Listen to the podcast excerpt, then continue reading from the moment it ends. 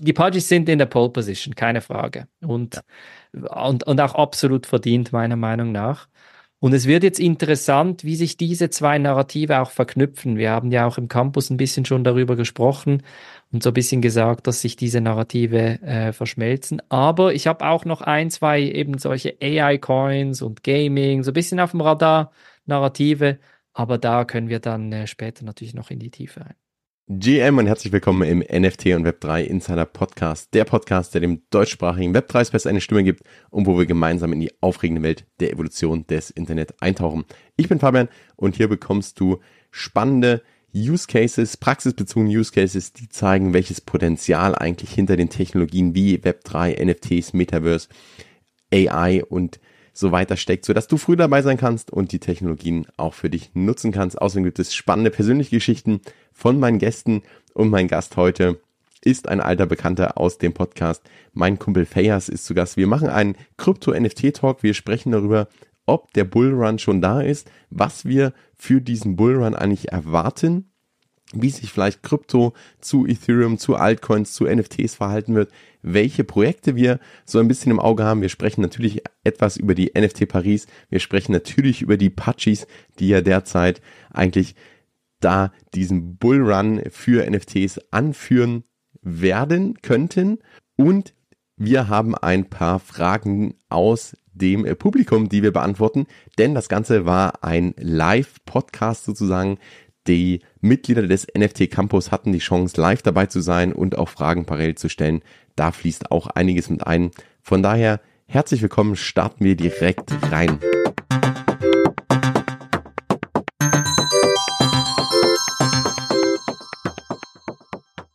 Mega Live-Podcast Premiere hier. Fair, es freut mich dass wir das machen. Und äh, du hast eben schon gesagt, wir haben allen Grund zu feiern. Also es fühlt sich wirklich nach, nach Bullrun an. Also ich glaube, egal wo man hinschaut, gerade wenn man natürlich auf irgendwie Bitcoin, Ethereum schaut, dann sieht man es ganz klar. Aber auch der restliche Markt ist irgendwie, würde ich sagen, optimistisch. Die die DJs sind optimistisch, die NFT-Kollektionen liefern ab. Also da passiert ja auch alles. Ich glaube, wir können fast gar nicht alles covern, also weil es echt wieder so viel wird. Aber lass uns doch mal Lass uns doch mal einen Versuch starten zumindest.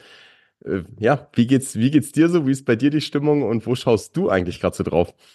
Boah, ja, krass. Also es ist äh, definitiv euphorisch. Ähm, wenn wir jetzt so mit vor, ich sag mal, sechs Monaten, acht Monaten vergleichen, ist wie eine andere Welt wieder. Ähm, es sind ganz neue Leute drin, es sind zum Teil alte Gesichter drin. Ähm, also es, es tut auf jeden Fall gut, die Preise wieder ein bisschen höher zu sehen. Und ähm, ich habe gerade vorhin noch äh, auf Blue Alpine in der Discord-Gruppe noch geschrieben, weil, weil jemand gefragt hat, ja, soll ich jetzt verkaufen? Jetzt sind wir dann bald beim Allzeithoch, jetzt, jetzt kann ich ja wieder raus und so. Und ähm, ja, ich, ich glaube, wir sind noch nicht am Peak vom Hype angekommen, aber wir gehen in die Richtung, definitiv. Und ähm, je nachdem, wem man da fragt, sind wir wahrscheinlich in der Mitte des Bullruns, ähm, am ersten Drittel oder am letzten Drittel. Äh, ich glaube, da, da scheinen sich die Geister. Aber ich bin allgemein ähm, sehr positiv äh, gestimmt bezüglich den neuen Narrativen, den, den Kryptoentwicklungen, dass sich alles auch ein bisschen, alles, alles hat, hat ein bisschen gereift. Alles hat so ein bisschen diese Reifephase auch hinter sich und ja, auch die Entwicklungen in der NFT-Welt, die wir sicher gleich ansprechen werden, sind meiner Meinung nach alles gute Entwicklungen. Ähm, der Mega-Scam in diesem Run ist bis jetzt noch ausgeblieben. Es gibt immer noch viele, klein, viele kleine, kleinere Scams und, und solche Geschichten. Ähm, aber äh, man muss natürlich nach wie vor auf der Hut sein, oder? Es ist, ähm, ist immer noch der wilde Westen. Und äh, es ist eine dynamische Welt. Ich hatte am Nachmittag noch einen Call, da hatte ich den Kollegen gesagt, ich muss mich jetzt vorbereiten, so für drei, vier Monaten quasi ähm, Frontline und wenig Schlaf und ähm, voll fokussiert auf Airdrops. Das ist ein heißes Thema für mich. Äh, da bin ich sehr fokussiert. Ähm, NFTs sicherlich Pudgy Penguins. Das ist eigentlich das. Äh, Pudgy, die Pudgys sind in der Pole Position, keine Frage. Und ja und, und auch absolut verdient, meiner Meinung nach. Und es wird jetzt interessant, wie sich diese zwei Narrative auch verknüpfen. Wir haben ja auch im Campus ein bisschen schon darüber gesprochen und so ein bisschen gesagt, dass sich diese Narrative äh, verschmelzen. Aber ich habe auch noch ein, zwei eben solche AI-Coins und Gaming, so ein bisschen auf dem Radar Narrative. Aber da können wir dann äh, später natürlich noch in die Tiefe ein. Ich glaube, da wird es auch wirklich spannend, weil ich das Gefühl habe, die es entwickeln sich gerade auch noch viele Narrative. Also es steht viel in den Startlöchern, aber ich glaube, wir sind noch, also ich genieße das immer noch so mit Vorsicht. Also es macht Spaß, morgens aufzustehen und auf die, die Kurse zu schauen. Das war eine ganze Weile ja nicht so.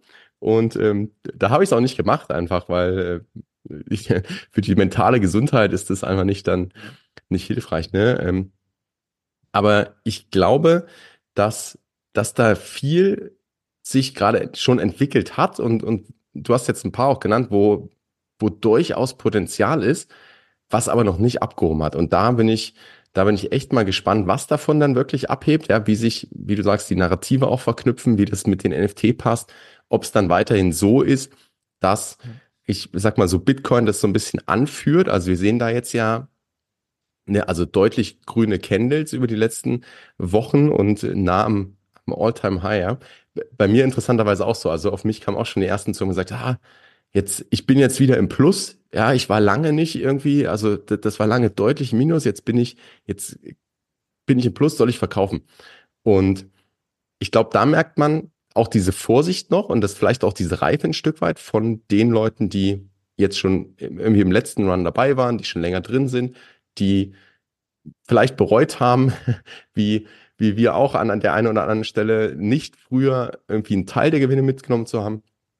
Und ich glaube, dass da jetzt auch einige rausgehen. Und das ist auch absolut, also ich, ich finde es ein, ein sinnvoller Ansatz zu sagen, wenn ich, wenn ich in, im Grünen bin, dann nehme ich ein bisschen Gewinne mit. Ich lasse auch ein mhm. bisschen drin, dann kann ich, also dann sind meine Emotionen schon mal irgendwie in irgendeiner Form so eingestellt, dass ich sage, okay, ich kann beruhigt schlafen, wenn es wieder runtergeht, weil ich habe schon Gewinne mitgenommen. Ich kann aber auch beruhigt schlafen und habe nicht die volle FOMO, wenn es weiter hochgeht, weil ich habe ja auch noch was drin. Und ich glaube, das ist immer wenn man seine Emotionen so, so ein bisschen manipulieren kann, äh, so ein bisschen austricksen kann, mhm. dann ist einem viel geholfen, weil dann trifft man auch bessere Entscheidungen. Und äh, ich, ich sehe es da, also da merkt man jetzt gerade, also da schauen natürlich alle auf Bitcoin, ne? Und bei Bitcoin einfach mit dem Spot ETF ist ja wahnsinnig, ähm, also die großen News kamen, jetzt kommt so ein bisschen das Erwartete, ähm, wo wir sehen, okay, da fließt Kapital rein.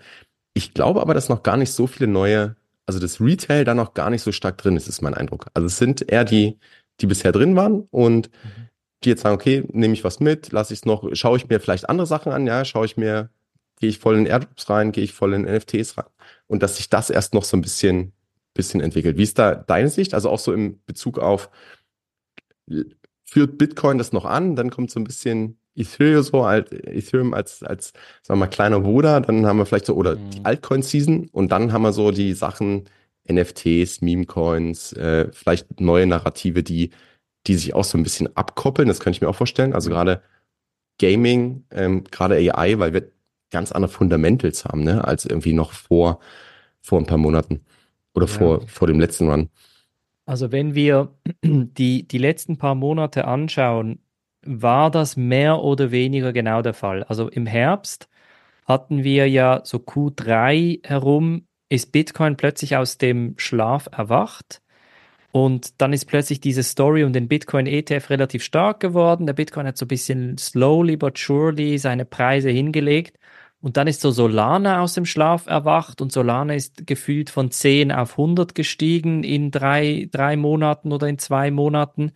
Ethereum war da immer der Nachzügler. Also viele Leute, ich, ich weiß noch im Herbst, haben über Ethereum gelacht, weil Ethereum halt null performt hat, weil alle eben genau dieses Bild im Kopf hatten. Also Bitcoin, dann kommt Ethereum, dann die Large Caps, Mid Caps, Small Caps und dazwischen Meme Coins und NFTs. Und da ist halt, kann man sagen, vielleicht ein oder zweimal das Narrativ hat wieder gewechselt. Solana wurde gepusht. Ähm, die Ethereum-Geschichte ist erst wieder nach der Bitcoin-ETF-Geschichte gekommen. Und das ist so ein bisschen der zweite Teil von diesem Subzyklus von, von, von Informationen, den wir haben. Da ist nämlich, der Bitcoin-ETF wurde genehmigt, Erster Tag super, zweiter Tag super und dann hat der Abverkauf angefangen. Dann ist so die Story herausgekommen, dass die Leute aus dem Grayscale äh, Spot ETF raus wollen, die ja ein, zwei Jahre halt dort drin waren und dann Grayscale mit den Milliarden an Outflows und der Bitcoin-Preis hat sie wieder runter korrigiert und so weiter. Und dann plötzlich ist so ein bisschen Ethereum aus dem Nichts gekommen. Und dazwischen aber, also im Q4 zum Beispiel 23 sowie im Q1, beziehungsweise im Januar sage ich jetzt, weil es fühlt sich wirklich schon, als wäre es ein ganzes Quartal gewesen. ähm, aber allein im Q4 würde ich sagen, hatten wir schon vereinzelte AI-Coins, die zusammen mit Solana eigentlich relativ stark gestiegen sind. Also ich kenne Leute, die haben 20x hingelegt im Herbst. Dann eben im Januar ist plötzlich diese Ethereum ETF-Geschichte wieder gekommen. Denken Upgrade ist gekommen ähm, und, und plötzlich wurde Ethereum wieder so ein bisschen angeheizt und jetzt sitzen wir bei 3,3, fast dreieinhalb. Und ich glaube, die Story, die wird jetzt wieder weitergehen und jetzt übernimmt quasi Bitcoin wieder die, die Oberhand. Also ich glaube, mehr oder weniger, diese Dynamik ist immer noch im Spiel, aber es kann durchaus sein, dass sich der zweite Platz, also dass sich die Large Cap Altcoins zusammen mit Ethereum jetzt mehr Kopf an Kopf messen. Weil was wir halt nicht vergessen dürfen, ist, die Leute beklagen sich immer noch über Ethereum. Und das Problem ist, es ist teuer, es ist langsam und deshalb habt ihr auch Solana so gut performt im Herbst, weil die Leute einfach gemerkt haben, hey, es macht ja super Spaß, NFTs auf Solana zu traden. Ich bezahle kaum etwas, ich kann ein bisschen flippen, ein bisschen spielen und so.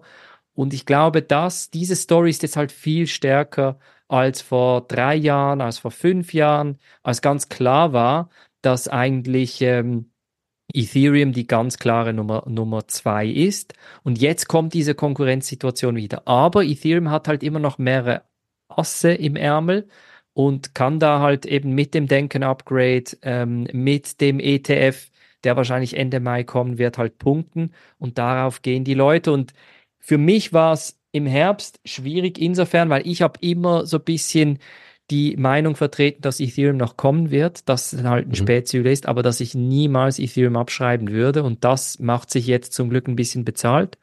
Und ähm, glaube aber nach wie vor, dass wir eine separate Altcoin-Rally noch haben werden. Und ich muss aber ehrlich sagen, also meine These, wenn ich ein bisschen vorab äh, sprechen darf, ähm, ich glaube, bis im April und Mai haben wir die Halbierungsstory, die Bitcoin-Halving-Story und den Ethereum-ETF. Und danach, wenn der Ethereum-ETF durch ist, gehen wir von einem positiven Resultat aus, dann wird die Solana-ETF-Geschichte plötzlich heiß, weil dann heißt ja, was wäre, wenn?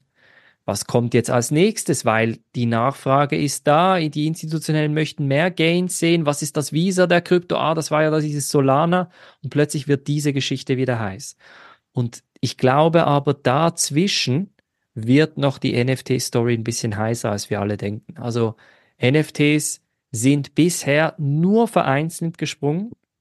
Da gab es wirklich diese, sag mal, cute PFP-Narrativ, also die, die, die süßen äh, PFPs, die auch noch Airdrops bekommen und eine coole Community haben. Wie viel gibt's von denen? Kann man an einer Hand abzählen aber ganz klar, Pudgy Penguins führen das an, dann kommen Zappy Seals und Claynosaurs und so weiter und plötzlich kommen da so Subnarrative. Aber der NFT-Markt hat sich noch nicht so richtig in Bullenstimmung bewegt, meiner Meinung nach. Und ich glaube, das wird noch kommen mit den Upgrades auf Ethereum, mit Solana und so weiter. Da bin ich echt sehr gespannt. Also ich, ich sehe es ganz genauso und ich war zwischenzeitlich auch immer mal so ein bisschen hin und her gerissen oder sagen wir es mal so, auf der Suche nach dem Narrativ für NFTs. Also ich glaube, wir hatten natürlich diesen starken JPEG-Summer und da war es ja völlig egal, aber da war es halt neu, ne? Und dann kamen die PFPs und dann äh, wurde irgendwie der Blueprint kopiert und mit Airdrops dann noch irgendwie eine zweite Kollektion rausgehauen. Mhm. Aber alles ohne also im größten Teil alles ohne einen, einen Wert dahinter, also wo man wirklich sagt, okay, das, das macht das Ganze auch, deswegen macht das Ganze auch Sinn. Und ich meine, das ist, glaube ich, ein Stück weit natürlich, wenn, wenn wir so inmitten von einem Bullrun sind, dann, dann nimmt das Ganze, und wer jetzt ein paar Mal dabei war, der, der weiß es, also welche wahnwitzigen Formen das dann annimmt und wo die Leute überall Geld reinpumpen, teilweise auch blind. Und ich war dann, für mich war dann wirklich so die Frage, was ist der große Mehrwert? Und ich sehe, also ich habe ich hab gar keine klare Antwort drauf. Ähm, Im Sinne von, hey, deswegen wird es den Bullrun für NFTs geben. Ich könnte es mir aber auch vorstellen. Allerdings auf, auch auf einen Grund, ein Narrativ, einen Wert aufbauen, glaube ich. Und das ist das, was wir, was wir jetzt auch sehen. Die Kollektion, die es noch gibt, die haben es irgendwo geschafft, so ein bisschen entweder Kultur zu werden oder halt wirklich Mehrwert zu bieten oder sogar, und ich sehe die Pachis da auch ganz, ganz weit vorn, also im, im echten Leben, im zwei sozusagen, äh, Businessmodelle zu entwickeln, dass das einfach äh, dort auch ein nachhaltiges Businessmodell irgendwo entsteht, aus so einem PFP-Projekt vielleicht heraus. Mhm. Oder eben umgekehrt, aber dann haben wir wahrscheinlich weniger die Spekulation drin. Und ich glaube, das hat sich da sehr stark abgekoppelt. Und deswegen wird es spannend da zu sehen. Also ich sehe es ganz genauso, auch so vom Gefühl her. Es gibt Einzelne, die nach oben gehen, die, ich glaube, der Optimismus ist da, weil viele Communities oder die, die einzelnen Member der, der Communities auch natürlich im Crypto-Space unterwegs sind und das eine oder andere dann, dann mitnehmen und sich natürlich auch freuen, wenn irgendwie Ethereum, Solana, Bitcoin hochgeht. Ähm, oder jetzt ganz stark, also ich glaube, das war so für mich eigentlich eine der, eines der stärksten Narrative so in den letzten, ich würde fast sagen, schon zwei Monaten ist das Thema Airdrop. Also schon ein bisschen länger, aber wirklich in den letzten zwei Monaten, wo wirklich gefühlt jeder darüber gesprochen hat und das mitgemacht hat und du jeden Tag irgendwo wieder was gesehen hast. Entweder äh, wurde einer announced oder es gab einen, aber so, so der richtig, richtig große, wo jetzt, also der Generation Wealth, äh, Wealth äh, Changer sozusagen, der, der war auch nicht da. Ähm, außer vielleicht vereinzelt, wenn du auf den richtigen Sachen drin warst, ne? Aber das ist jetzt nicht so, dass man sagt, okay, wir, wir sind da schon wieder, wir sind da voll drin aus meiner Sicht. Und deswegen ist so spannend, wie, wie sich das Ganze verknüpfen lässt. Aber ich, ich sehe auch durchaus Potenzial, ich sehe deutlich mehr Optimismus. Und ich glaube, gerade wenn, und das ist eben für mich, da sind wir noch nicht, wenn wieder neue Leute reinkommen, wenn, also, und an jeder Ecke was Neues passiert, so dass man schon gar nicht mehr, also dass du, dass du die Nächte wirklich brauchst, wenig Schlaf. Äh, und du hast mal so schön gesagt, ja, im, im Bärenmarkt sollte man nicht genießen, dass man wirklich, dass nicht so viel passiert ja, und sich nicht beschweren, sondern es wird die Zeit kommen, wo man wieder irgendwie nächtelang irgendwo auf irgendwelchen äh, Discord-Servern in, in Twitter Spaces auf Mint-Seiten ja, äh, rumhängt, äh, sich nachts die, den Wecker stellt, um noch schnell dabei zu sein. Und mhm. ich glaube auch, das wird kommen. Aber von daher, ich bin bei NFTs wirklich gespannt. Und auch jetzt, ich komme ja gerade ganz, ganz frisch aus Paris, da war, da war es eigentlich genau so. Also man merkt diesen Optimismus, der ganz generell im Space ist, der auch äh, gerade in den einzelnen Communities spürbar ist. Natürlich waren die Communities, Communities da, die eh was machen, also die eine starke Community haben, also Pachis, Memeland, die Apes, ähm, also da, wo man sagt, okay, da ist eh schon was da, da passiert auch aus mhm. der Community an sich heraus was. Und ich glaube, da wird es dann spannend zu sehen, wie, wer kommt noch zurück, vielleicht von denen, die wir so im, die uns bisher so begleitet haben, oder kommen dann vielleicht auch ganz neue raus. Ähm, und die Leute springen eher auf die neuen Themen, weil dann irgendein bestimmtes Narrativ bedient wird. Ne? Also ähm, so wie es eine Zeit lang auch mal irgendwie Ani Ami Anime, meine Stimme lässt schon wieder nach. Also ich habe viel geschrien in den letzten äh, Tagen, aber es passt. ähm, genau, also da wird es spannend, glaube ich, zu sehen, wo, wo geht die Reise hin und was kommt da. Und da ist ja auch, wie du sagst, Solana hat sich separat eigentlich so viel entwickelt, da hat sich so viel aufgebaut, da ist so viel Community mittlerweile auch da, Enthusiasmus da, genauso wie Ordinals. Also es, das hat sich aus meiner Sicht auch entkoppelt und äh, ja, wird natürlich gerade auch gefeiert, gerade mit, mit dem, was bei Bitcoin passiert. Aber das ist unabhängig von dem, was wir eigentlich so in diesem bisherigen, was wir als NFT-Markt bezeichnet haben. Und von daher wird es wirklich spannend, in welche Richtung es da geht. Also da ähm, bin ich, bin ich sehr gespannt. Und ansonsten sehen wir aber auch viel, glaube ich, Struktur, also diese Reife, ne? wir sehen, wir sehen neue Token-Standards, wir sehen irgendwo, dass, dass die Communities jetzt anders dran gehen, dass die, die Aktivität eine andere ist. Also das, das finde ich auch grundsätzlich sehr spannend, was, was dahingehend passiert. Ähm, wenn wir jetzt so, lass uns vielleicht mal irgendwie ein paar Themen rausgreifen, weil ich glaube, es ist, mhm. ist echt so viel. wo würdest, also Airdrops hast du gesagt, ist eins der Themen, wo du ganz stark drauf schaust. Ja. Nehmen wir das mal ganz kurz, picken uns mal einfach so ein paar, paar Themen raus, dann können wir wieder auf das Gesamtbild vielleicht zum Ende zurückspringen. Siehst du bei Airdrops Cross-Chains wirklich das, das Potenzial und einfach, dass dieses Narrativ gerade stark genutzt wird oder siehst du wirklich einzelne Bereiche, wo du wirklich sagst, okay, da macht es wirklich Sinn, da ist, also macht es vielleicht auch jetzt Sinn, noch reinzugehen ähm, und da, da gibt es auch ein Potenzial für, dass wirklich am Ende auch was, ich sag mal, was, was bei, bei rauskommt, im Sinne von, es ist nicht nur, hey, irgendein Protokoll kündigt mhm. einen Airdrop an, äh, alle versuchen wie verrückt zu farmen, indem sie dann irgendwie äh, mal kurz Twitter like, also Twitter followen und irgendwie ein paar Freunde einladen und dann war's das, sondern wirklich mit Substanz, wo du sagst, okay, dann da, da entsteht dann mit dem Airdrop auch was, weil das ist, glaube ich, so, das ist ein Stück weit das Risiko, was ich sehe, dass gerade die Sachen, die super leicht sind, die macht gefühlt gerade jeder. Und dann kann man sich irgendwo ein Stück weit ausrechnen, dass am Ende ähm, dann auch jeder irgendwas bekommt, aber dass das vielleicht nicht das ist, was sich jeder erhofft. Wie ist so deine, ja. deine Sicht auf so dieses, ich sag mal, das gesamte Thema und dann vielleicht auch einzelne Sachen, wo du sagst, hey, da siehst du vielleicht wirklich Potenzial? Ja.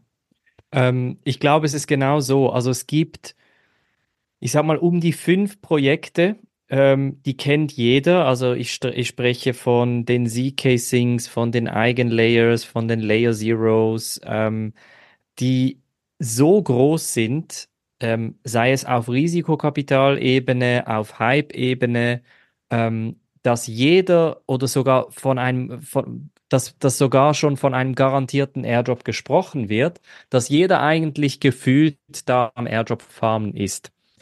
Ähm, ich glaube, schlussendlich läuft es genau auf das heraus, was du gesagt hast. Jeder kriegt einen Teil vom Kuchen. Der Teil vom Kuchen wird dann halt einfach kleiner für alle Personen. Ähm, es gibt vereinzelte Projekte, Eigenlayer ist zum Beispiel so, da hätte man oder könnte man mit viel Kapital noch was rausholen. Das Ding ist, die meisten haben äh, weder das Kapital noch das Verständnis noch die Geschwindigkeit, da einfach mal mit 1000 ETH zum Beispiel reinzugehen. Ich spreche da von wirklich großem Kapital. Weil das machen die Wale. Die Wale, die wissen, ja, ich erwarte einen Airdrop in sechs- oder siebenstelliger Höhe und meine ETH sind sowieso gestaked, might as well. Also dann haue ich das Ding rein. Ähm, ich glaube, diese Airdrops, die soll, da, da sollte man die Basics mal covern. Wer die Basics da dabei hat, sollte sich darauf fokussieren, auf Chains oder Narrative zu schauen, die jetzt gerade nicht so populär sind. Also ich kann ein ganz einfaches Beispiel geben. Ähm, der, ich glaube, das war der Gito Airdrop im Herbst auf Solana, da hatte niemand ein Auge darauf. Und das war auch der Grund, wieso der Airdrop entsprechend hoch ausgefallen ist für die Leute, die äh, da mit dabei gewesen sind.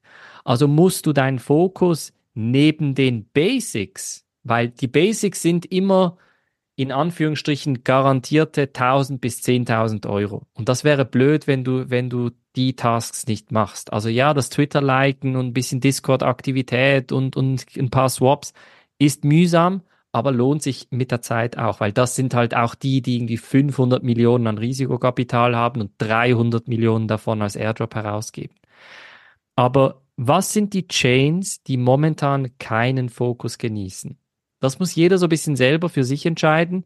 Ähm, und ich habe so ein bisschen, ich, ich behaupte, man muss sich horizontal und vertikal entscheiden, in welche Richtung man geht. Das heißt, du entscheidest dich ähm, vielleicht mal für die Chain. Das kann sein ETH, das kann sein L2 ETH, das kann sein Solana, das kann sein jetzt kom komplett exotisch Avalanche, Base oder quasi als, als Sub vom, vom L2, was jetzt nicht jeder auf dem Schirm hat. Und dann machst du die Vertikale und sagst, okay, ich bin jetzt auf der Avalanche Chain, was verstehe ich auf der Avalanche Chain? Okay, ich verstehe Gaming, ich verstehe DeFi ähm, und ich verstehe NFTs. Okay. Wo ist die Chance für einen Airdrop relativ hoch? Momentan sehr wahrscheinlich bei DeFi-Protokollen, weil du dort Aktivität zeigen kannst, oder bei Gaming, weil du dort irgendwie Gaming-Aktivität zeigen kannst. Bei NFTs wahrscheinlich weniger, weil Avalanche NFT nicht so populär. Okay, dann wählst du diese zwei Subnarrative und gehst da wirklich und klapperst da die wichtigsten Protokolle durch und machst Aktivität, äh, äh, klickst auf die Discords, ähm, schreibst mit den Leuten, schreibst mit den Gründern etc. Weil das ist ja genau das, was im Herbst passiert ist. Und ja, das Airdrop-Narrativ ist ein sehr heißes Narrativ und es ist auch verhältnismäßig einfach und mit wenig Kapitaleinsatz machbar, Kapital zurückzubekommen. Aber man muss halt auch wissen, es sind halt immer Opportunitätskosten. Du kannst halt eine Woche damit verschwenden, auf einem Protokoll zu farmen und dann kriegst du nur 1000 Euro. Oder du verschwendest in Anführungsstrichen diese Woche auf eine Chain, die momentan nicht so populär ist. Und die sind jetzt genau die Avalanche-Jungs, die denken sich, ey, der Solana, der geht durch die Decke und jeder spricht von Solana Summer, es gibt noch keinen Avalanche Summer, also müssen wir Gas geben. Ein Fonds wird gebaut, die setzen 200 Millionen zusammen, sagen, okay, die DeFi-Protokolle, die das, das und das erfüllen, kriegen von uns je 5 Millionen. Und dann wird verteilt. Und da, solche Dynamiken, das muss man einfach so ein bisschen miterleben und mitsehen. Und das kann man halt nur, wenn man aktiv ist auf den Discords, aktiv in den Communities. Das bekommt man nicht so mit. Das ist auch nicht etwas, was auf irgendeiner Schlagzeile formuliert wird. Da musst du halt wirklich in the trenches sein, ähm, in, an, de, an der Front und so ein bisschen ausprobieren. Und vielleicht ist es nicht Avalanche, also behaft mich nicht darauf, vielleicht ist eine komplett andere Chain. Aber was ich sagen möchte ist, du musst schauen, wo sind deine Stärken, was verstehst du und was interessiert dich. Und diese Schnittmenge, die musst du auf Airdrops so anwenden, ähm, und, und so dann davon profitieren, dass du, dass du genau quasi deine Stärken nutzen kannst. Und ja, äh, in eigener Werbung, wir haben ja Airdrop One, wo genau diese Anleitungen geschrieben sind. Wer jetzt quasi keine Ahnung hat, wie Airdrops funktionieren, die sind dort natürlich gut aufgehoben, weil dort bekommst du dann quasi diese Top 5, diese Top 10 mit Anleitung, mit Schritt für Schritt. Und wenn du mal stecken bleibst, kannst du da fragen, oder? Ja, die Links natürlich wie immer alle in den Shownotes, der, der Hinweis an der Stelle. Also ich glaube, das trifft aber ganz generell zu. Also vielen Dank für die Insights und ich, ich glaube, das ist, das ist sogar ein generischer Hinweis oder das sagen wir beide auch immer wieder. Also du musst schon schauen, wo du in die Breite und wo in die Tiefe gehst. Und mhm. diese Kombination ist, glaube ich, am Ende des Tages entscheidend, dass man sagt, also gehe ich, gehe ich, genauso wie du es gerade gesagt hast, schaue ich auf die Airdrops, das ist so mein, mein Fokuspunkt. Jetzt gehe ich da in die Communities rein und jetzt gehe ich dann noch eine Ebene tiefer, suche mir horizontal die Chain aus, gehe vertikal dann in die einzelnen Themen rein. Oder mache ich das Ganze, weiß ich nicht, bin ich schon vor acht Monaten, vor zehn Monaten auf Ordinals aufmerksam geworden, bin da jetzt im Space aktiv. Also ich glaube, da gibt's auch gerade wahnsinnig viele Erfolgsstories beispielsweise. Aber nur oder hauptsächlich weil die Leute halt wirklich sich damit beschäftigt haben, tief eingegraben ja. haben in dieses oder in dieses Rabbit Hole, der abgetaucht sind, wie man immer so schön sagt, und dann wirklich die letzten Monate sehr fokussiert waren. Und auch da gab es ja dann wiederum für einzelne FT-Kollektionen oder für einzelne Ordinary-Kollektionen gab es ja. ja wiederum Airdrops. Und das ist das Gleiche eigentlich nur, nur rückwärts. Da komme ich vielleicht äh, auf von einem anderen Gesichtspunkt drauf. Aber ich glaube, dieser Fokus, der lohnt sich. Und dann gerade eben der Fokus den auch ein Stück weit dahin zu gehen, wo nicht jeder drauf schaut, wo nicht alle gerade alles gefühlt mhm. machen, sondern wo man einfach sagt, hey, das, das liegt mir, da kriege ich auch, da habe ich die Zeit für, tiefer reinzugehen, da habe ich das Interesse, ähm, da weiß ich nicht, liegt mir die Community und ich glaube, dann ist in so einem Bullrun wird sich das auch auszahlen. Gleichzeitig mit dem Wissen ganz klar, ich lasse auf rechts und links Opportunities liegen. Ne? Aber das sind eben, wenn ich versuche, überall alles zu machen, das schaffe ich nicht und dann mache ich am Ende gar nichts richtig. Und wenn ich mir aber ein paar Themen vielleicht raussuche, mhm. wo ich sage, okay, da gehe ich jetzt wirklich tief rein, da, da in Anführungsstrichen grinde ich auch oder da stecke ich die Arbeit rein oder da stecke ich meine Ressourcen rein, dann habe ich die Chancen da auch an der Entwicklung teilzuhaben. Und ich glaube, das ist das, das ist das Spannende. Und gerade bei Ordinals, also ich war jetzt wieder in Paris, erstaunt, wie viel da passiert ist. Ich habe das immer so mit einem Auge ja. Ich bin ja mal so ein bisschen abgetaucht und dann war es aber, da war es einfach schon zu viel gleichzeitig an Themen. Und dann mhm. bin ich wieder so ein bisschen raus. Also, und deswegen ist es immer nur das halbe Auge, das ist genau das, was ich gerade sage, ähm, wo es, wo es da nicht funktioniert. Und da ist aber seitdem so viel passiert. Also seit meinem letzten Deep Dive ist so viel passiert. Und man hat jetzt beispielsweise in Paris gemerkt, es gab ganz, also es gab einzelne Side-Events. Es gab irgendwie die Ordi Night. Es gab von einzelnen Communities Side-Events und Meetups. Und da merkt man, da hat sich ein eigenes Ökosystem gebildet, eigentlich über das letzte Jahr. Und das ist richtig stark mittlerweile. Und deswegen, da ist ja auch viel passiert. Da ist auch gerade, klar, je mehr dann dort passiert, desto mehr Leute wollen dann rein und, und kommen dann auch rein. Aber je früher ich dabei war oder in dem Moment, wo ich drauf schaue, wo vielleicht noch kein anderer so richtig drauf schaut und ich aber dann die ganzen Entwicklungen mitbekomme, die, die ja in diesem Space auch passiert sind und weiß, okay, wer, also ich entwickle dann auch ein Gefühl oder das Know-how, wer ähm, vielleicht die führenden Projekte sind oder die führenden Artists mhm. oder die führenden äh, Entwickler. Und das ist, glaube ich, ganz, ganz spannend. Also Ordinals war ich, war ich wieder überrascht. Ähm, ich hab's, ich habe kein Stable mitgenommen, weil ich mir sagte, also auch da wieder gab es genug andere und war schon, war schon fast äh, so Freizeitstress oder neben dem, äh, neben dem Kongress der Stress. Aber ähm, auf jeden Fall hat man einfach gemerkt, dass super viel los ist. Und ich, ich glaube, du hast etwas sehr, sehr Gutes gesagt. Also man muss irgendwo auch Nein sagen können oder eher wissen, was man eben nicht machen möchte. Und volle Transparenz. Ordinals ist zum Beispiel so ein Thema.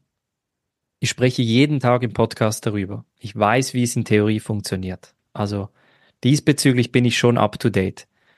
Ich habe noch nie ein Ordinal getradet. Ich weiß nicht, was die Marktplätze sind. Ich weiß nicht mal, wie ich das spezifische Wallet einrichten müsste, um ein Ordinal zu traden. Habe ich komplett links liegen gelassen.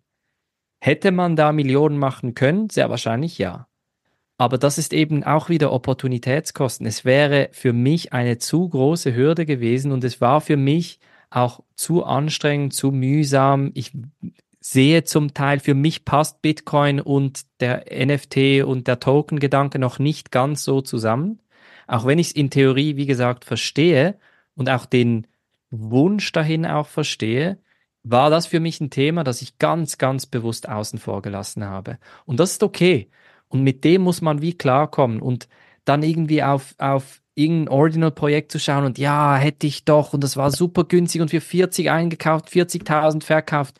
Ja, aber das gibt's halt überall und man macht sich halt mit solchen Sachen verrückt und von daher ich lasse das Thema auch links liegen. Also diesen Bullrun werde ich mich nicht damit befassen. Und wie gesagt, das ist jetzt vielleicht ein übles Statement für die NFT und Web3 Community, aber für mich ist das so ein Thema, ich verstehe es, ich verstehe den Reiz davon, aber ich habe halt null Zeit, mich damit zu befassen.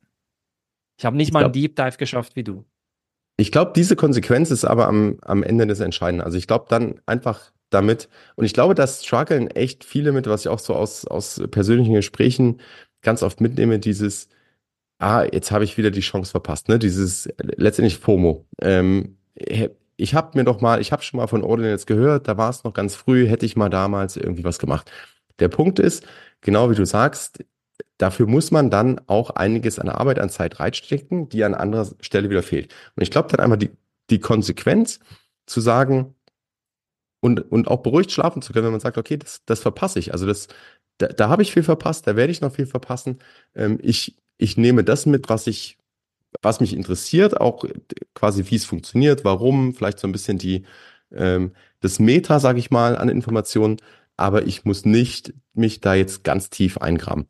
Und ich glaube, das ist so ein bisschen, und das sagen wir beide ja nicht zum ersten Mal, aber ich glaube, das hilft enorm einfach auch, um selbst irgendwo mental gesund zu bleiben, um ruhig schlafen zu können, um äh, vielleicht auch bessere Entscheidungen zu treffen, wenn man eben nicht versucht, diesen, diesen Hypes so hinterher zu laufen oder überall dabei zu sein.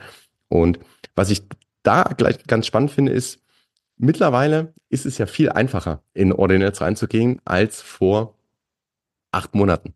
Also ähm, ich habe wirklich noch, ich habe damals angefangen so mit dem ersten Deep Dive und da musstest du dann noch aufpassen, dass du wirklich deine Wallets sauber trennst, weil du willst deine, deine Sets ja dann, deine Inscriptions nicht irgendwo plötzlich ausgeben in einer, in einer regulären äh, Bitcoin-Transaktion. Und das ist mittlerweile, also sowohl was auf der Wallet-Seite passiert ist, als auch was auf der Marktplatzseite passiert ist, ist ja viel, viel einfacher geworden. Also da merkt man auch, wie sich das einfach weiterentwickelt. Neben den Ordinals gibt es ja dann also die Rare Sets. Also da, da, hat sich ja so viel getan, ne, was, was, wo man merkt, die Leute, denen ist nicht langweilig und, und dann gibt's, gibt's so einzelne Narrative selbst in so einem Bereich. Von daher, ähm, ja, wie gesagt, bei mir ist es auch ein halbes Auge. Ich glaube aber, dass da auch, also ich kann mir vorstellen, da ist jetzt viel passiert, da wird es auch noch ein bisschen, bisschen weitergehen, da wird es auch einzelne Lighthouse-Projects geben, die, die besonders herausstechen. Ein Künstler, die vielleicht, also den verstehe ich auch absolut, die sagen, hey, ich möchte auf die OG-Chain sozusagen und ich möchte da meine Kunst veröffentlichen, ähm, absolut valide. Und da wird es, glaube ich, auch noch spannend. Magic Eden, ich habe es gerade schon gesagt, also Marktplätze werden ja ähm, mhm auf äh, ordinellen Marktplätzen ist viel passiert. Also Magic Eden war ja auch sehr früh dabei. Magic Eden äh, ist jetzt wieder ganz groß in den Schlagzeilen, gerade weil die, also, weil man ja auch sieht, was die eigentlich so übers letzte Jahr aufgebaut haben, das hat man vorher, also sehr schwer für Möglichkeiten. Ne? Also ich muss sagen, OpenSea war immer so der, also war halt der OG, alle waren auf OpenSea, alle wichtigen Kollektionen waren auf OpenSea und ich dann kam so ein bisschen die, dann kam so der der Royalties Marktplatzkampf ne um um Anteile, dann kam Luxury um die Ecke, dann äh, kam Blur um die Ecke. Und, und Magic Eden gefühlt hat sich immer so aus der Solana Welt äh, dann mhm. dann äh, eingeschlichen, also war da natürlich sehr stark, aber mittlerweile bei Ordinals ähm, super einfach. Also eigentlich genau das, das gelernte Verhalten, was der Dijin kennt von, von Ethereum, kann er mittlerweile äh, dort auf Magic Eden äh, traden, auf, auf Ordinals, auf Solana, auf ähm, Ethereum. Also super spannend. Wie ist so dein Blick auf, sagen wir mal, auf Magic Eden? Ich glaube, die haben jetzt auch gerade announced, dass es jetzt auch so ein, auch eine Art Airdrop geben wird, ne? Also Diamonds. Ja. Ähm, also die, die ziehen gerade gefühlt jede Karte, die geht ähm, und das mhm. nicht, nicht ohne Erfolg. Plus natürlich der Deal mit, mit Yuga Labs, wo sie auch äh, komplett Yuga Kollektionen ähm, bekommen haben, aber dafür eben auch die Royalties ehren und, ähm, und äh, enforcen. Also wie ist so, so dein Blick auf das Ökosystem? Weil das, also das sind ja so die, das ist vielleicht auch wieder diese Reife, die wir im Markt einfach gewonnen haben, ne, wo man merkt, es passiert auch in der Struktur wahnsinnig viel. Ähm, da habe ich mehrere Gedanken dazu. Also das eine ist, in der Zwischenphase, also wir hatten OpenSea als absoluten OG und jeder hat auf OpenSea getradet, wer sicher traden wollte und dann gab es noch diese dubiosen Marktplätze und vielleicht noch LuxRare ein bisschen und so. Aber wirklich vom Thron gestoßen werden konnte OpenSea eigentlich erst mit, ähm, mit Blur. Weil die haben ja dann die Royalty-Geschichte gebracht. Jetzt hat aber Blur auch eine interessante Entwicklung hinter sich, weil Blur ist erst so ein bisschen vom Pro-Marktplatz, hat sich so ein bisschen zum Marktplatz ohne Royalties halt gemausert. Ja, alles gut.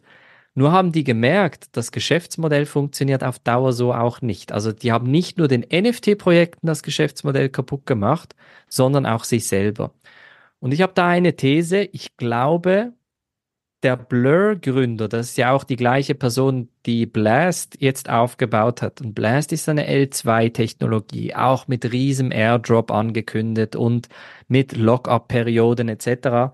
Und ich glaube, was wir da auf dieser Schiene erleben werden, ist, dass Blur und Blast quasi ein bisschen verschmelzen wird. Also das Projekt wird entweder so ein bisschen laufen gelassen oder wird ein bisschen in Blast mit rein verschmelzen. Dann Magic Eden.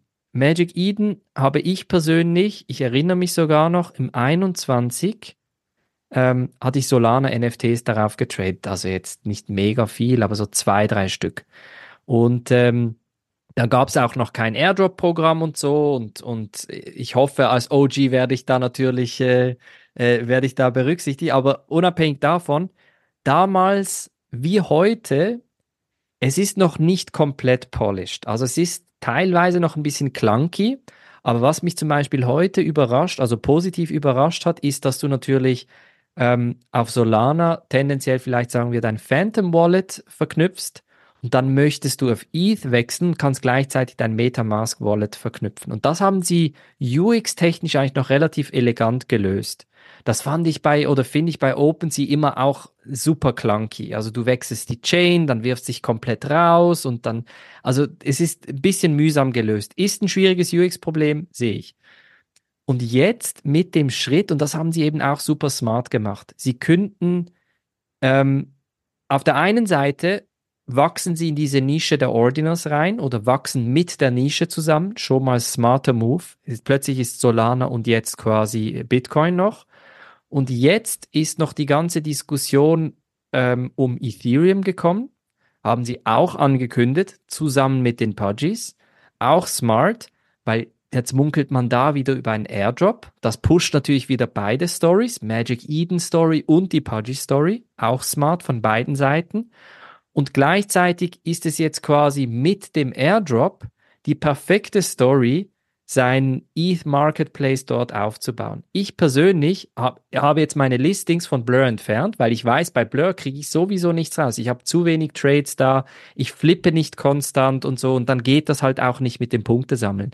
Also bewege ich alles auf Magic Eden und hole mir da vielleicht noch ein, zwei Punkte. Ist das gehyptere Projekt? Kann ich noch den Airdrop abholen? Vielleicht profitiere ich noch von den Pudgy-Partnerschaft. Super. Und ich glaube, das, und da, jetzt kommen wir zum letzten Part, die Royalty-Geschichte. Das wird sich zeigen. Ich glaube, das war, das ist eine üble Wette und wir werden jetzt sehen, weil Yuga gleichzeitig ja angekündigt hat und gesagt hat, wir entfernen unsere Kollektion von jeglichen Marktplätzen, die keine Royalties mehr respektieren. Finde ich einen super mutigen Move und ich sehe es auch businesstechnisch, aber wie der Markt darauf reagieren wird, das wissen wir noch nicht. Und das gekoppelt mit dem Fakt, dass Yuga nicht mehr das Standing wie vor zwei Jahren hat, könnte eine interessante Dynamik bringen. Jetzt könnte es sein, dass Yuga immer noch der König ist und sagt, hey, wenn wir gehen, ähm, dann gehen alle, beziehungsweise dann geht die Bewegung in Richtung, okay, wer unterstützt die Royalties, dann sind wir dabei. Und dann haben wir eine neue Ära der NFTs und dann kommen all die Projekte, die eigentlich tot geglaubt waren, weil sie keine Royalties einnehmen konnten und springen dann auf den Zug. Wenn jetzt Yuga aber diese Kraft nicht mehr hat und ich vermute so ein bisschen, also es ist 50-50. Ich hätte jetzt vor zwei Jahren hätte ich gesagt 90, 95 Prozent Chance, dass Yuga das durchzieht und erfolgreich. Jetzt eher 50-50, vielleicht sogar 60-40 gegen Yuga. Ähm, dass Yuga vielleicht nicht so erfolgreich wird und somit vielleicht die Magic Eden Hype Story da auch beendet wird. Das ist mhm. eine realistische Story. Aber dann ist natürlich wieder die Frage, welcher Marktplatz dann? OpenSea scheint finanzielle Schwierigkeiten zu haben. Blur funktioniert vom Geschäftsmodell nicht. Also muss ein Royalty-Modell tendenziell kommen oder wir bekommen dann wieder eine neue Alternative und dann kommt eine neue Ära.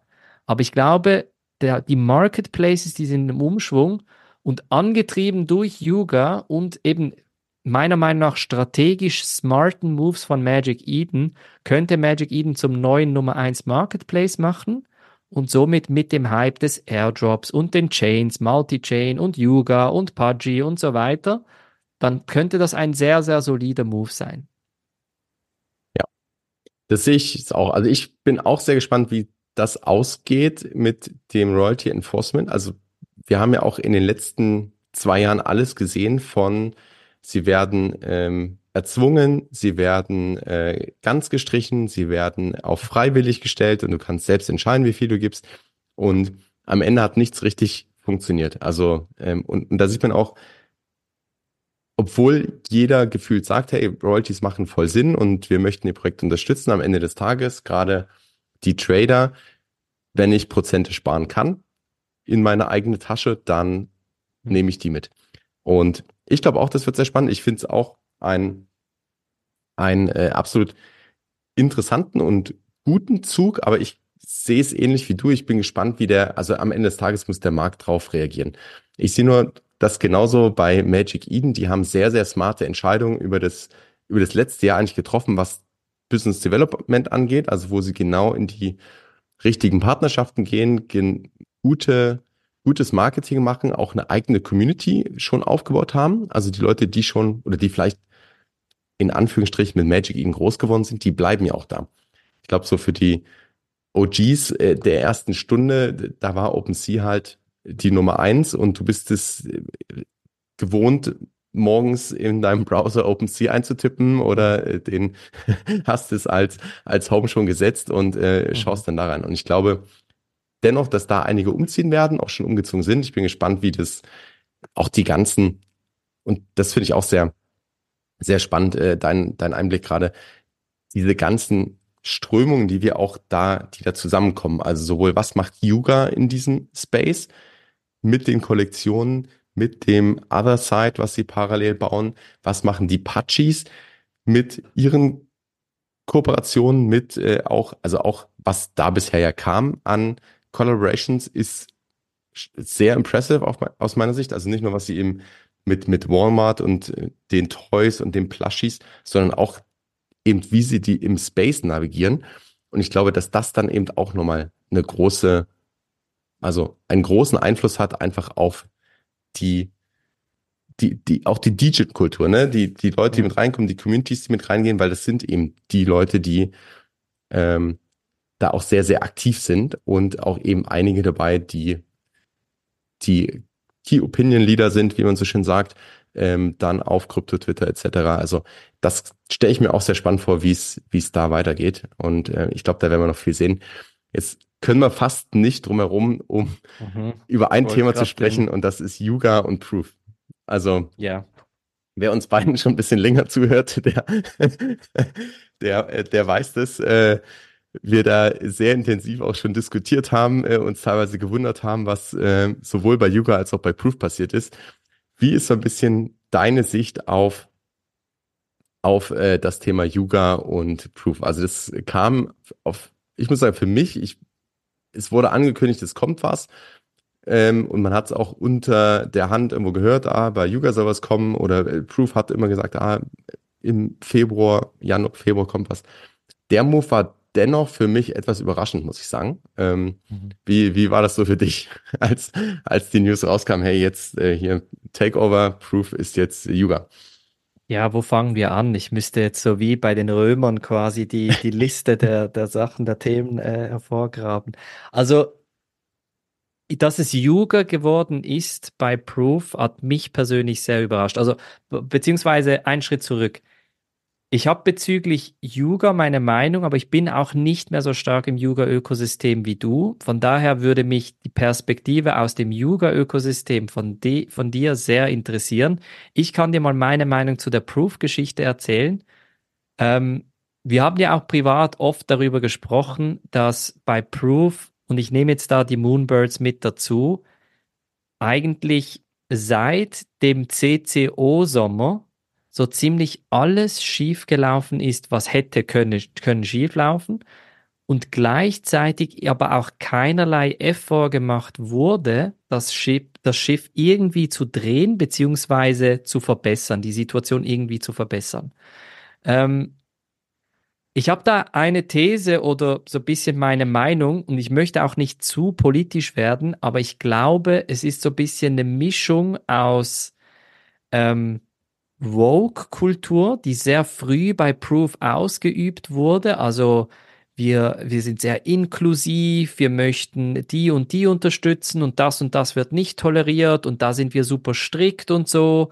Und das ist dann so ein bisschen, wie gesagt, ohne politisch werden zu möchten, ähm, zu müssen, ist das so ein bisschen rübergeschwappt in, du darfst Proof auch nicht kritisieren, weil wenn du Proof kritisierst, bist du gegen Inklusivität, gegen Diversität, gegen das.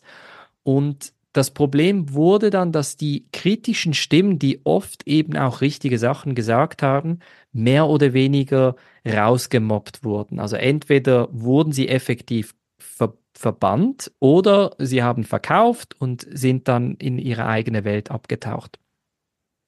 Ich habe leider zu spät, aber immer noch früh so ein bisschen die These gehabt, dass Kevin Rose Proof eigentlich wie ein Silicon Valley Startup aufbaut, so führt und dementsprechend auch missmanagt in meinen Augen. Ähm, was meine ich damit? ist eigentlich ganz einfach beschrieben. Ein Silicon Valley Startup funktioniert so, dass du zu, mit einer These oder einem Prototyp oder einer Firma ähm, zu einem Risikokapitalgeber gehst und sagst, hey, wir bringen dir das nächste Milliarden-Startup oder das Milliardenunternehmen ähm, vor die Tür. Wir brauchen jetzt einfach mal um die 50 Millionen und das, das, das und das werden wir umsetzen. Und dann sagen sie, wenn du bekannt bist, sagen sie, hier ist ein Scheck, 50 Millionen kannst du gleich eincashen. Oder wenn du nicht bekannt bist, heißt, ja, zeig erstmal, was du drauf hast, hier hast du 5 Millionen. Und Kevin Rose ist halt ein Haushaltsname, der macht zwei Telefonate und der hat 50 bis 100 Millionen US-Dollar morgen auf der Bank für die Vision, die er umsetzen will. Das ist eine Mischung aus guter Salesman, sehr, sehr erfahren, sehr gutes Netzwerk und halt auch Risikokapital, also diese VC-Struktur, in welcher er halt auch groß geworden ist. Das Kapital ist gekommen, man war ein bisschen auch überrascht über den Erfolg der Moonbirds und war dann so wie überrumpelt, sodass man nicht ganz sicher war, was effektiv jetzt gebaut werden müsste. Also hat man ganz, ganz weit oben angefangen. Ja, es wird ein Metaverse. Nein, es wird eine Community. Nein, es wird et etwas anderes. Nein, es wird das. Nein, es wird dies. Und dann hat man aber im Eifer des Gefechts war die Vision so groß, man hat parallel dazu aber 30 Leute angestellt, 40 Leute angestellt, 50 Leute angestellt und hat gesagt, okay, du machst jetzt ein bisschen Management, du machst jetzt ein bisschen Design, du machst jetzt ein bisschen Customer Support, aber kommt dann mit der Aussage, dass irgendwie die Steuern, die Steuerrechnung höher ausgefallen ist, als man dachte und dass man da noch irgendwie machen musste und so weiter. Und das Problem ist halt, man hat in der Web 3-Welt versucht, ein Web 2-Startup aufzubauen. Das ist aber kläglich gescheitert, weil die Web 3-Leute knallhart immer wieder Transparenz gefordert haben und die Web 2-Welt einfach reagiert hat, indem sie gesagt hat, ja, wir haben eine Riesenvision und das werden wir noch umsetzen und das ist cool und das werden wir noch machen und so weiter, ohne dass man etwas auf den Boden bringen konnte. Und, und da, das ist das Einzige, das, das gebe ich den Proof-Jungs noch, der Markt ist halt komplett zusammengebrochen. Royalties sind weggefallen, Hype ist weggefallen, Interesse nicht mehr da. Und das gekoppelt mit ähm, Haltern eines NFT-Projektes, die jeden Monat gefühlt enttäuscht wurden und dann eine Entscheidung nach der anderen ohne die Community ge gefällt wurde, hat dann dazu geführt, dass plötzlich Kevin Rose ähm, unter die Räder gekommen ist. Also wirklich, der wurde, ich möchte sagen, seit dem Herbst hat er keinen Tag wahrscheinlich ruhig ähm, ohne seinen Twitter-Account, äh, der komplett am, am also der, der wurde vernichtet auf Twitter und Social Media. Und da war für mich klar und eben auch das, also so die These, dass er es wie ein Silicon Valley Startup aufbaut und somit natürlich dann auch reagieren musste, als der Markt zusammengebrochen ist. Dann sind plötzlich zehn Leute auf der Straße, nochmal 20 Leute und ja, die Vision wird jetzt doch nicht machen, wir machen jetzt eher das und so. Also immer diese Versprechen, die umgedreht worden sind, gekoppelt mit dem Fakt, dass der Track Record von Kevin Rose ja eben genau das war, dass er tendenziell immer, wenn er das Interesse an etwas verliert, einfach nebenbei an etwas anderem entwickelt. Und ich hatte so das mulmige Gefühl, ich wollte es selber nicht wahrhaben, weil ich war bis zur letzten Minute war ich ein Proof und Moonbirds Halter, also da auch volle Transparenz. Ja, ich habe einen Podcast mit ihm gemacht, ja, ich schreibe ab und zu mit ihm, aber businesstechnisch und unterstütze ich diesen Entscheid halt auch nicht und, und was da passiert ist.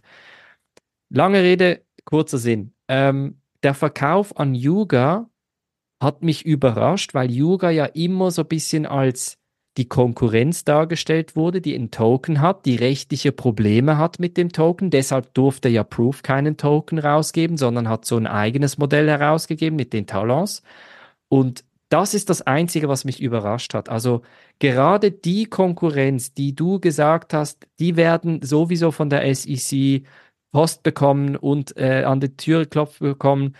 An die verkaufst du und gehst noch ins Board und kriegst noch dein Geld und bist sogar noch fein raus. Und das war businesstechnisch, ich sag mal, ethisch gesehen, würde ich jetzt nicht ruhig schlafen können. Für ihn war es wahrscheinlich eine Riesenlast, die von der Schulter weggefallen ist.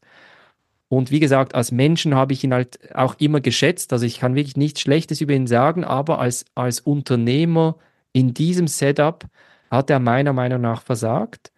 Und ähm, ich glaube jetzt auch nicht, dass sich fundamental etwas ändern wird. Also klar, vielleicht für die Moonbirds-Halter oder die Proof-Halter war es eine positive Nachricht, dass man zumindest von einer starken Konkurrenz aufgekauft wird. Ähm, sicher besser als, als wenn jetzt gar niemand gekommen. Man hat ja auch gemunkelt, dass das Luca Netz reinkommt, also die, die Pudgy-Jungs, und dass das dann eine Underground-Story wäre. Und ich glaube, rein vom, von, von dem Story-Aufbau her wäre das die bessere Story gewesen, mhm. weil man halt das Vertrauen auch darin hatte. Und da der Übergang dann zu dir, das Problem bei Yuga ist oder war ja auch, dass man in den letzten Monaten auch das Vertrauen in Yuga ein bisschen verloren hat. Man sagt oder wirft ihnen nach, dass sie nicht auf die Community hören, keine Kommunikation, willkürliche Entscheide, ähm, Other Side, Other Deed, kommt da noch was, was genau kommt, was mit den Apes, wenn du kein VIP bist oder High-Profile Person kriegst du keine Message vom CEO. Was, was geht da? Ich dachte, wir sind alle gleich. So diese Story. Und das war so ein bisschen als extern, als einer, der nicht im Yuga-Ökosystem ist, meine Perspektive auf das Ganze. Was ich gerade sehr interessant fand, was für, also wirklich so ein kleiner Eye-Opener, so wie du Proof beschrieben hast, und da, da bin ich 100% d'accord, also die, die Lions-Geschichte, habe ich ja auch komplett mitgemacht und ich, im Nachhinein kann man viel sagen, aber ich glaube auch, dass am Ende eine positive Nachricht war. Ich bin gespannt, was sich daraus entwickelt, also was auch gerade für Yuga aus oder was, was Yuga dann jetzt weitermacht mit dem gesamten Ökosystem, nicht nur mit Proof und Moonbirds, sondern auch wie passt das zusammen zu dem, was Yuga sonst noch baut, mit den Board-Ökosystemen, mit irgendwie Other Side. Also da bin ich mit, mit Punks und Meebits, die ja auch dazu gehören, also ähm, wird einfach alles akquiriert, ist es einfach eine Business-Entscheidung, wo man sagt, oh, da ist ein Unternehmen, das ähm, ist jetzt zu einem Preis X zu haben und der Wert im Balance Sheet oder mit allem drum und dran oder der, den wir ansetzen, ist aber höher, also äh, Preis gleich, Preis günstiger als Wert, deswegen kaufen. Ähm, I don't know, das würde mich sehr enttäuschen, muss ich sagen. Also ich habe schon irgendwo die, äh, die Hoffnung ähm, und ein Stück weit die Vermutung, aber es ist auch ganz viel Hoffnung dabei, dass, dass da ein Plan dahinter steht, also dass, dass es einen äh, Plan gibt. Und da muss man ja wirklich sagen, ist Yuga nicht gut. Also Kommunikation kann man ganz genauso vorhalten. Die haben, glaube ich, den Benefit bisher gehabt, dass sie einfach sehr gut überraschen konnten. Also, dass sie an der einen oder anderen Stelle abgeliefert haben. Lange ist nichts passiert, lange war es ruhig und dann kommt mit einmal eine Schlagzeile ähm, oder ein Announcement und äh, da, dann wird gelauncht, dann wird veröffentlicht, dann, äh, dann sind alle wieder happy, dann äh, gibt es eine große Party. Und ich glaube, das ist der, der Unterschied. Aber dass deine Kritikpunkte an Proof im Sinne von, wie wird die Community eingebunden, wie aktiv wird die supported, ähm, wie weit entfernt man sich da vielleicht von diesem, von dieser Web3-Kultur, indem man sagt, man baut jetzt wirklich äh, da äh, einen Silicon Valley Startup auf.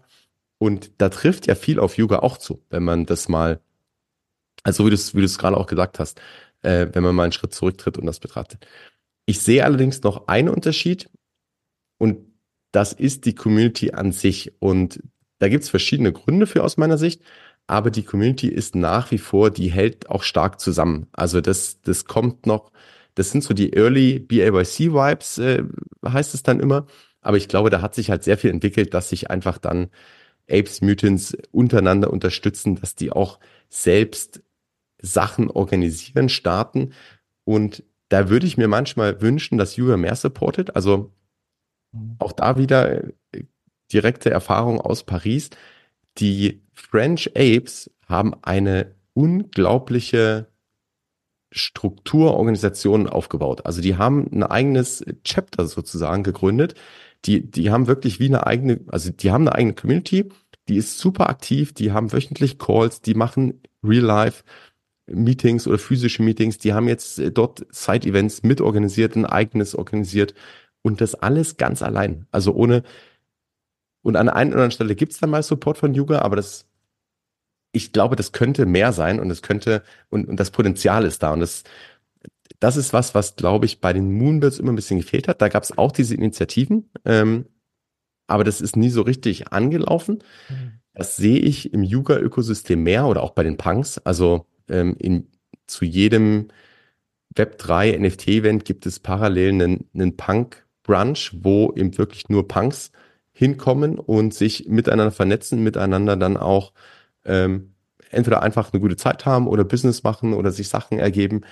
Und ich glaube, das ist ein starker Vorteil. Ich hoffe, also das hoffe ich seit dem Ape-Fest, dass das noch mehr gefördert wird. Also ich glaube, es ist gar nicht so schwer, das noch mehr zu fördern, diese Wege leichter zu machen. Eben die, du schreibst eine Nachricht oder du, du bewirbst dich auf, äh, also dass, dass man es vielleicht so ein bisschen strukturiert, dass es einfach einfacher wird, weil momentan ist da sehr viel Arbeit mit verbunden, dass das offiziell supported wird.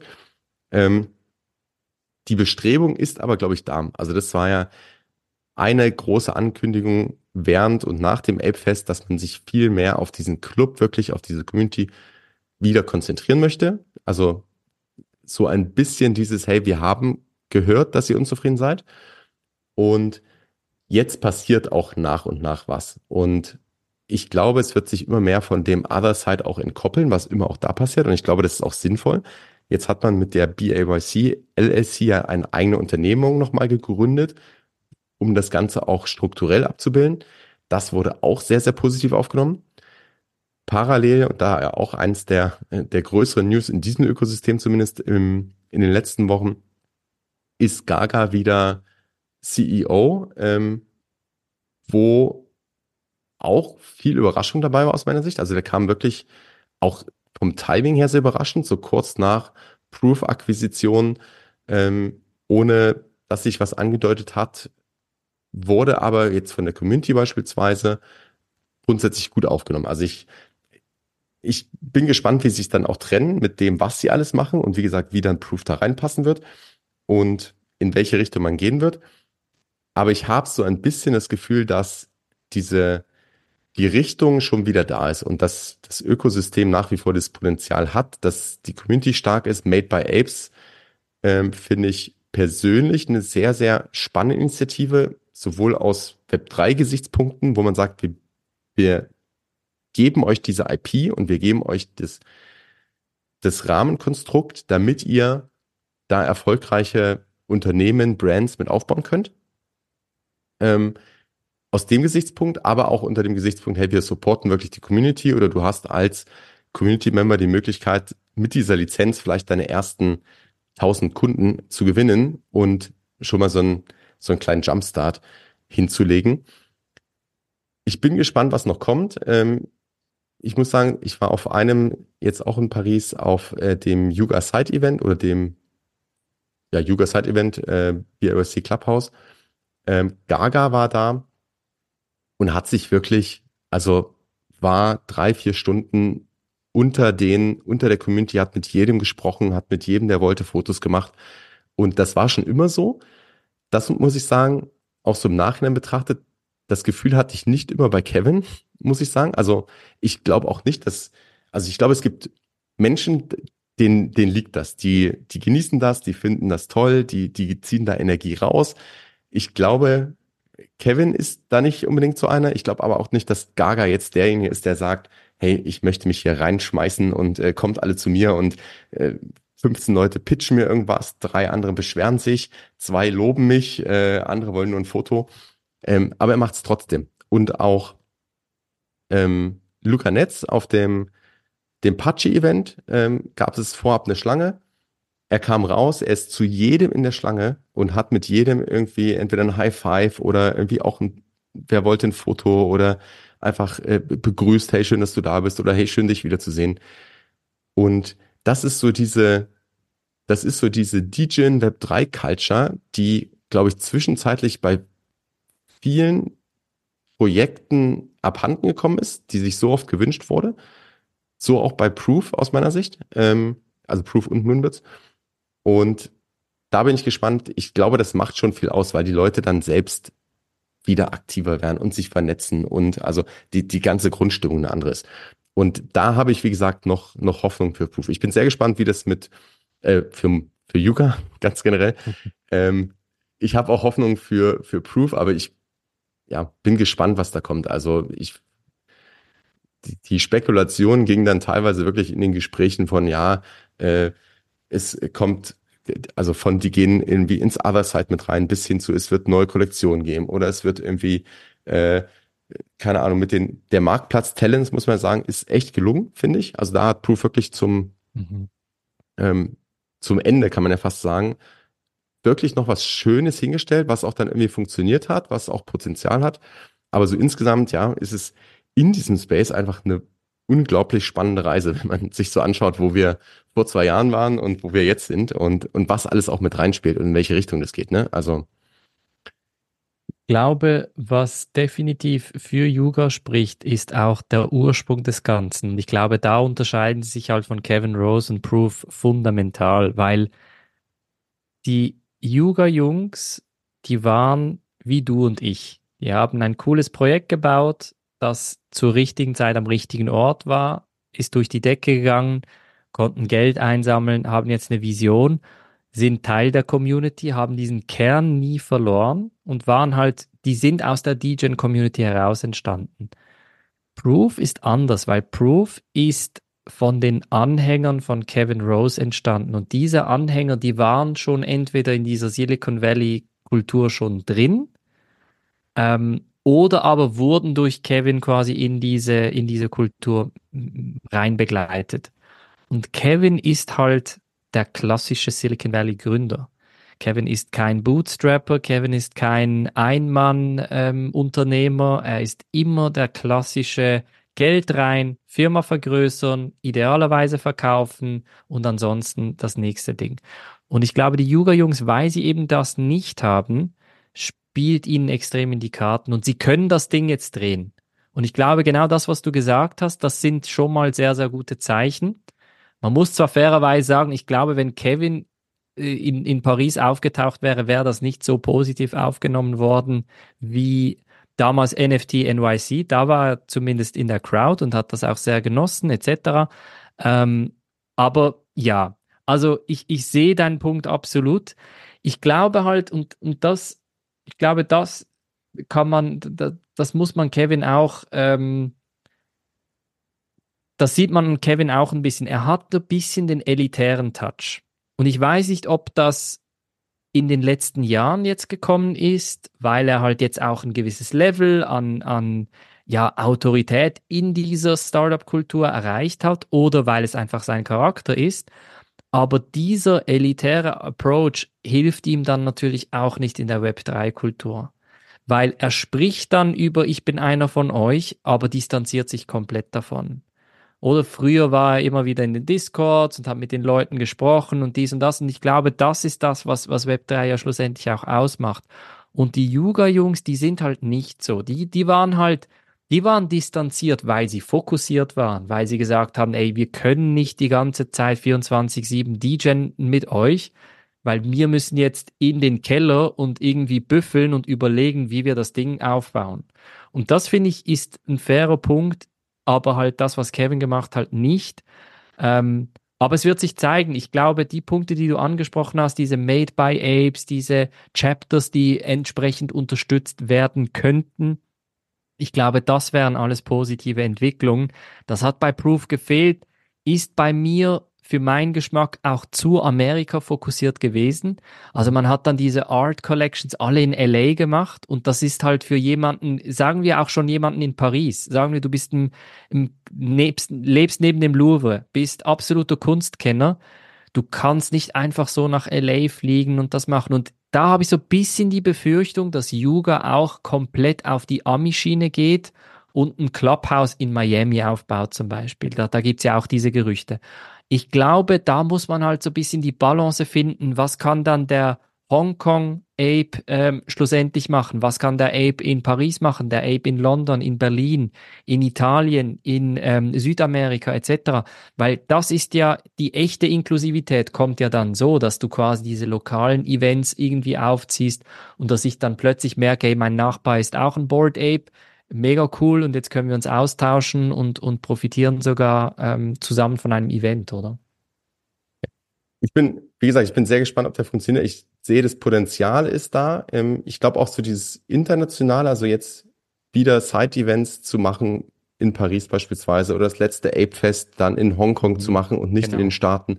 Das sind alles, das sind alles die richtigen Zeichen. Auch diese Brand bekannter zu machen mit Kooperationen wie mit BMW. Also dann einfach zu sagen, wir bauen wirklich diese Marke, diese IP mehr aus, damit unsere Holder letztendlich was davon haben und das auch wieder für ihre Projekte anwenden können. Ich glaube, die Idee ist gut. Ich glaube aber auch, dass die noch nicht so richtig den, den großen Hebel und, und den Weg gefunden haben. Also ich glaube, das ist gerade auch noch viel ausprobieren, was, was völlig fair ist auf der einen Seite, aber es muss auch was passieren. Und ich glaube, das wieder, und du hast am Anfang die Patchis ja als äh, in der Pole Position bezeichnet. Ich glaube, das ist der große Unterschied zu den Patchis gerade, die einfach mit ihren Walmart Stories mit der neuen Kollektion, die sie jetzt wieder rausbringen, ähm, mit der IP, die, also, die auch bekannt, also die sie auch in den Mainstream reinbringen. Also einfach nur mal kurz irgendwie bei Telegram und äh, WhatsApp auf die GIFs schauen, was da an, an mhm. Pinguinen da ist, ne? Und wie viele Leute eigentlich so Pinguine verschicken, ohne zu wissen, dass das ein NFT-Projekt ist.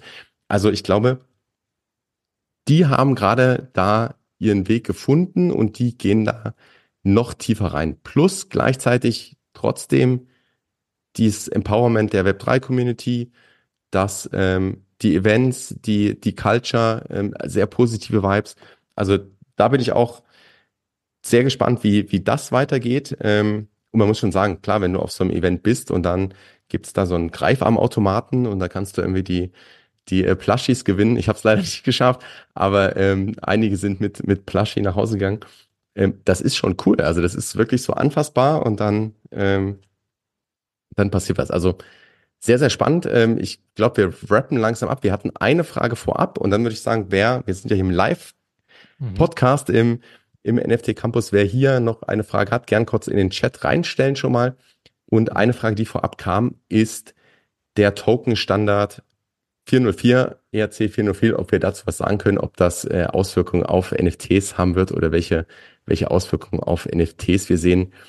Hast du da eine, eine Antwort drauf oder lass uns gerne so ein bisschen im, ähm, im Ping-Pong äh, spielen, aber wie ist so, so deine Sicht auf den Standard oder vielleicht kannst du auch nochmal kurz zusammenfassen für diejenigen, die ihn noch gar nicht kennen, äh, was, was der eigentlich macht? Ähm, der Standard ist eigentlich, wie, also ich würde sagen, fraktionalisieren, einfach gemacht ist äh, den ERC 404 Standard ähm, zu erklären. Also was heißt das? Du hast ein Pudgy Penguin NFT und das kannst du jetzt runterbrechen in 10 oder 100 oder 1000 oder 10.000 Tokens und die kannst du traden. Das sind dann aber ERC 20 Tokens. Das heißt, du verknüpfst quasi ähm, ein NFT mit Tokens und dieses NFT kannst du runterbrechen in Tokens und kannst diese Tokens zum Beispiel auf Uniswap swappen oder traden. Was hat das für Vorteile? Ähm, by the way, genau das Problem habe ich. Ähm, ich möchte einen Teil des Profits von meinem Pudgy Penguin zum Beispiel jetzt rausnehmen. Ich möchte ein bisschen Liquidität freimachen, aber ich kann nur das ganze NFT verkaufen. Und bisher, das haben wir im 21, 22 gesehen, gab es Marktplätze, die für dich fraktionalisiert haben. Die haben den Punk genommen und den in 10.000 geteilt und dann hattest du so einen Sub-Punk. Äh, und der ERC 404 Standard ist eigentlich genau die Antwort auf dieses Problem, das man irgendwie über Umwege mit Smart Contracts gelöst hat. Von daher, ich glaube, der Effekt auf NFTs wird sehr groß sein, aber auch auf Real-World Assets, also eben Stichwort Immobilien fraktionalisieren oder solche Geschichten oder so ein, ähm, nehmen wir auch irgendwie das Dokument oder das Diplom oder das Zertifikat von einem Vintage-Auto und so und dann kannst du das plötzlich tradable machen. Also ich glaube, da wird es dann tausende von, von Anwendungsmöglichkeiten geben. ich bin sehr gespannt. Ich weiß, dass sich die Ethereum-Community noch nicht super einig ist darüber. Ähm, da bin ich dann wiederum überfragt, wieso genau. Ähm, weil ich finde, es eigentlich, dass es nur Vorteile sind. Es ist allerdings noch kein offizieller Token-Standard. Also so wie ich es mitbekommen habe, wird jetzt gerade darüber diskutiert. Und ich glaube, in meinen Augen ist das genau das, was wir auch brauchen. Wenn wir einen NFT Bullrun haben und dann plötzlich ein Punk 100 ETH äh, teuer ist, dann möchtest du vielleicht mit einem ETH einsteigen. Und dann kannst du ein Hundertstel Punk nehmen. Und so wie ich es verstanden habe, du, du kannst dir die Teile ähm, zusammenkaufen. Also wenn du dann 101 ETH Punk Tokens hast, kriegst du das ganze NFT. Also diese Möglichkeiten hast du.